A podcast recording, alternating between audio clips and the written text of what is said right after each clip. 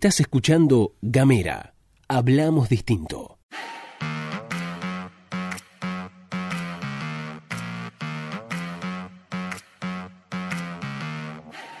Buenos días, buenas tardes, buenas noches, depende del momento en que le den play a este mini podcast. Estamos haciendo la pastillita de Gamera como es habitual. Mi nombre es Luz Escarpati y me acompaña Gastón Lodos. Muy buenos días a todos, muy buenos días a todos. Un poquito más tarde hoy, pero bueno, alguien desconectó, alguien pateó un cable y bueno, acá estamos, ¿eh? acá estamos con ustedes este martes 6 de agosto del año 2019. Les cuento, les agradecemos primero a todos los que nos hicieron el aguante hasta esta hora y todos los que se suscriben diariamente a Gamera. Si quieren hacerlo, si reciben Gamera en su celular porque se los manda alguna amiga y quieren recibirlo directamente, pueden mandar un mensaje de WhatsApp al más 549 2901 50 29 90. También pueden buscarnos en las redes, arroba gamera tdf. Estamos de premios esta semana, como todas las semanas. A partir de ahora vamos a regalar algo. ¿Y este viernes qué vamos a regalar? Este viernes vamos a estar regalando una orden de compras de Penny Lane, así que muchas gracias a Penny Lane por acompañarnos siempre. Hacen ropita bien piolita, medio pop, medio rock, así que ya sabes, si tenés ganas de, de ganarte un premio de Gamera por parte de Gamera, podés mandarnos un mensaje, escribirnos al más 549 2901 50 29 90 y contarnos qué harías, qué harías si este mm, si el FMI te diera la plata a vos en vez de dársela a Macri. Ahí está. Si el FMI te diera la plata a vos en vez de dársela a Macri, ¿qué harías? Ya recibimos algunas respuestas, las vamos a ir leyendo a lo largo de la semana, así que les agradecemos a todos de los que estuvieron participando. Bueno, te puedes ganar algo el viernes y el otro viernes otro premio y el otro viernes otro premio y así, porque somos regalones y nos gusta. Así es, bueno, ahora va, rápidamente vamos a pasar a la agenda provincial, tenemos algunas que otras cositas. Por un lado, la novedad con, eh, como hacemos siempre, comenzamos por las declaraciones, porque está de visita, o estuvo de visita, todavía no sé si ya se fue, creo que continúa de visita, Rogelio Frigerio, ministro del Interior del el Gobierno Nacional, que vino a darle su apoyo expreso a la lista que encabeza Pablo Blanco y que eh, va en diputado su primo. Federico, su primo Fede, así es. Bueno, ayer dio una conferencia de prensa en donde fue eh, interpelado, ¿no? Fue, le, le hicieron alguna que otra preguntitas. Le cuento algunas definiciones que dijo. Dale, por favor. Dijo, ay, me encanta. Ahora somos un país federal en serio, dijo Rogelio Frigerio ayer en la conferencia de prensa. ¿Por qué dice esto? Porque vos decís, che, ¿y el Fondo Federal de la Claro. Soja qué pasó? El gobierno que barrió el fondo soja, ¿no? Claro, bueno, ¿por qué dice, cuál es el argumento para decir esta afirmación? Eh, devolvió el 15% de, a las provincias que correspondían CES. Es por eso que él decía, bueno, ahora somos un país federal en serio. Por supuesto que le preguntaron también por algo que es clave para los y las fueguinas, que es la 19640, el subrégimen amparado en la ley 19640. ¿Y qué dijo? Bueno, en ese marco no dijo nada. ¿No dijo nada? La verdad es que no dijo nada. E Incluso en un momento dijo, bueno, este, la verdad me parece muy loable que comencemos a discutir sobre el subrégimen industrial cuando todavía faltan cuatro años, porque claro, recordemos que el subrégimen cae en 2023. O sea, se mató de risa, digamos. Eh, dijo, sí, no fue demasiado preciso. eh, la verdad es que no dijo demasiado sobre el subrégimen industrial y algo que vienen cuestionando con bastante seriedad diferentes actores políticos de la provincia, porque el gobierno nacional no ha sido muy ameno con la industria fueguina. No, no. No. Bueno, no. es, es como la pata, la gran pata floja del gobierno nacional eh, respecto al territorio fueguino. Eso y Malvinas, siempre Eh, lo decimos. Eso, Malvinas y el desempleo. Porque además dijo que no lo entendí muy bien, pero ató el desempleo fueguino a una cuestión estacional por el tipo de productos que se hacen aquí en Tierra del Fuego. No entendí. Pero no entiendo, Ah, yo tampoco. porque no es, no, no es fundamentalmente electrónica la que, lo que se hace no, acá. no entiendo. O sea que en realidad si la gente no compra elementos electrónicos No pregunte. es porque la chocaron ellos. Y bueno, O sea, en esta estación nos pusieron ellos, digamos. en esta estación de la baja en el poder adquisitivo de los salarios nos, pusieron, nos puso el gobierno nacional. Bueno, más o menos por ahí pasaban las declaraciones de Rogelio Frigerio ayer en Aracur. Hay algunas otras cositas también. Hay novedades con respecto a la interna de Juntos por el Cambio. Ok. Porque, te la voy a poner así. Bueno, dale. El presidente del Profueguino se quedó sin la boleta presidencial de Macri.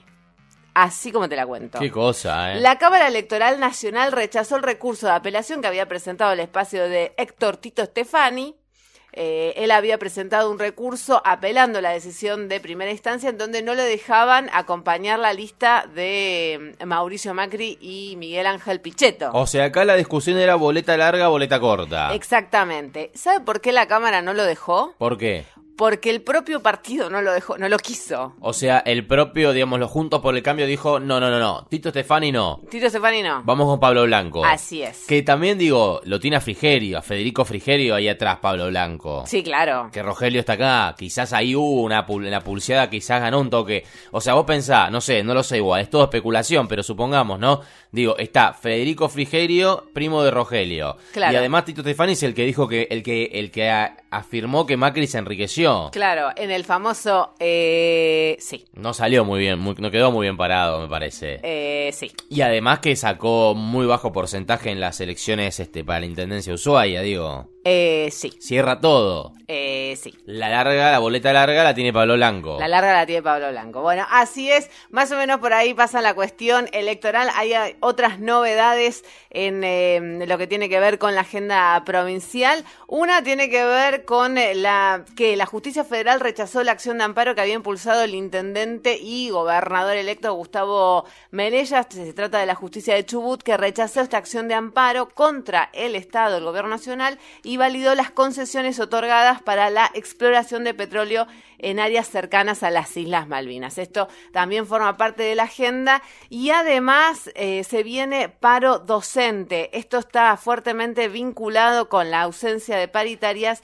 y además los errores en las liquidaciones que incluso el propio gobierno a través de Gacetilla Oficial había admitido. Bien, en- vamos al ámbito nacional. Lo primero, breve, rapidísimo. Parece que se viene una semana agitada, porque ayer no lo dijimos, respecto a la moneda. A la Ah. moneda. ¿Por qué? Porque se metió Xi Jinping en las pasos de la Argentina. Ah. Este, lo que pasó a nivel internacional es que Donald Trump, había una guerra comercial entre Estados Unidos y China fuerte, y ya lo sabemos, o lo hemos hablado en diversas oportunidades, y se ve en todos los medios. Hay una guerra comercial entre China y Estados Unidos. Sí. ¿Qué hizo Donald Trump? Le puso aranceles eh, enormes, multimillonarios, a productos chinos que ingresaban a Estados Unidos. En realidad, claro, adelantó que a partir del primero de septiembre van a estar corriendo estos aranceles que son muy pero muy altos. Bien, ¿qué hizo Xi Jinping? Devaluó. ¡Pum! Devaluó el yuan. ¿Sabes qué, papá? Toma. Devaluó el yuan Xi Jinping y generó un quilombo en los mercados internacionales. Por supuesto, la Argentina es una de las es una de las economías más vulnerables, es la más vulnerable del mundo, incluso a los coletazos internacionales. Y esa devaluación del yuan que realizó el gobierno chino en respuesta al gobierno de Estados Unidos hizo que el dólar ayer subiera algo así como 70 centavos. Cerró Sí. en 46.40, 46.50. Ahora, el tema es lo siguiente: lo que explican los que saben es que esto parecería que no va a parar hasta que se estabilice un poquito la cuestión de la pelea entre Estados Unidos y China. ¿Por qué? Porque Argentina depende mucho de las decisiones de los mercados internacionales y además tiene como algo así como un 15-20%, un cuarto de sus reservas en yuanes del Claro. Banco Central. Entonces, ¿qué es lo que pasa? La tercera parte, la tercera parte de las reservas del Banco Central están en yuan. Entonces, si se devalúa el yuan chino, pierde reservas la República Argentina. Y esto generaría que se le complique hacer frente a las posibles corridas bancarias. Ahora bien, ¿qué pasa? También tiene 6.000 palos que está rifando, 6.000 palos verdes que está rifando en función de dólar futuro y demás para sostener el dólar. Bueno, ahí está el FMI. Por el Claro. lado de Estados Unidos dice, ojo, no te vayas a la mierda con la cantidad de plata que mueves para contener el dólar. Entonces la Argentina se encuentra en una situación complicada. Lo que se plantea es que la semana, esta semana previa a las pasos, no va a ser muy alentadora para el gobierno en relación a el sostenimiento del dólar que lo venían llevando bastante bien. Sí, eso hay que decirlo y hay que tener en cuenta dos factores ahí que la, la guerra comercial entre, entre Estados Unidos y China, el mayor impacto que tiene es justamente en los mercados emergentes como Argentina y bueno, y acá también tenemos ¿no? Las, el, el lado B de haber entrado al mundo. Absolutamente. Bueno, y en relación a eso, hay una nota que, que me parece interesante que está en el, el diario Ámbito, escrita por este, Ezequiel Rudman, que habla, el título es el siguiente. A ver. Dice, esto es por supuesto una nota de firmada por Ezequiel Rudman. Alberto y Cristina ya arañan el 45% para octubre. Alarma en la Casa Rosada. Marquitos Peña llamando por teléfono. Che, viejo, ¿qué hacemos? Claro, bueno, el asunto es el siguiente. Lo que plantea Ezequiel Rudman me parece muy interesante es que la inestabilidad política, dice él, se apoderó ayer lunes de los pasillos de la Casa Rosada. A la, a la devaluación del yuan, que hablábamos recién, que disparó la cotización del dólar por encima de los 46 pesos, se sumó una nueva encuesta reservada que encargó el Poder Ejecutivo Nacional que ubica la fórmula Alberto Fernández, Cristina Fernández con una intención de voto a nivel país del 41%. A la papa. En las PASO, ante el 37% que tienen Macri y Pichetto, ¿sí? Ahora, ¿cuál es el tema? Primero, dos cosas. La primera, que plantean que Sergio Massa finalmente le sumó un importante caudal de votos a la fórmula Fernández Fernández. por un lado. Y por otro lado. Para los que, no lo querían. Es que se achica la cómputa el cómputo de votos. ¿Por qué? Porque en las elecciones generales, los votos en blanco y los anulados no se van a contar. Claro, Entonces, Sí. No, claro, que se cuentan como votos no válidos. Claro, entonces ese 41-42% de las PASO, plantea Ezequiel Rudman, podría tranquilamente, sin sumar nuevos votos, hacer que Cristina Fernández y Alberto Fernández, en realidad al revés, Alberto Fernández y Cristina Fernández, lleguen a los 44-45% en octubre. ¿Y eso qué significa? Elección en primera vuelta. Significa que quedar elegidos electos en primera vuelta. Porque uno de los grandes temores, sobre todo del sector del frente de todos, tiene más que ver con la segunda vuelta, atento a qué es lo que va a hacer el electorado que está, que es más afín a La Baña, a Urtubey, etcétera, etcétera, etcétera. Bueno, claro, tal cual, pero bueno, si se da esto así en primera vuelta, pito catalán a los votos de la Baña de Urtubey, digamos. Y Despert incluso. Porque, eso porque tiene votos también. Sí, por supuesto, pero eso influiría, digamos, en el balotaje. El gran miedo del gobierno, según Ezequiel Rudman, es que no se llegue al balotaje.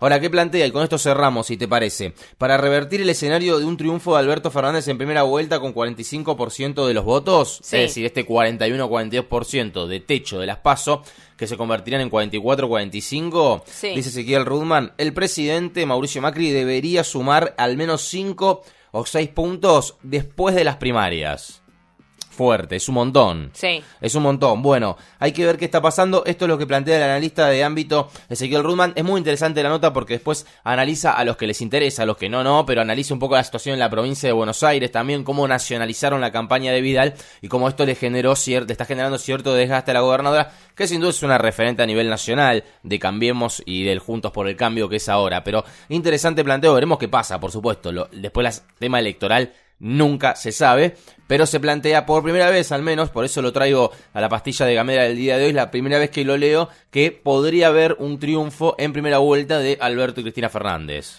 Esto ha sido todo por ahora. Estuvimos haciendo la pastilla Gamera de Gamera. Si querés suscribirte, lo puedes hacer al más 549 2901 50 2990. Nos encontramos en cualquier momento.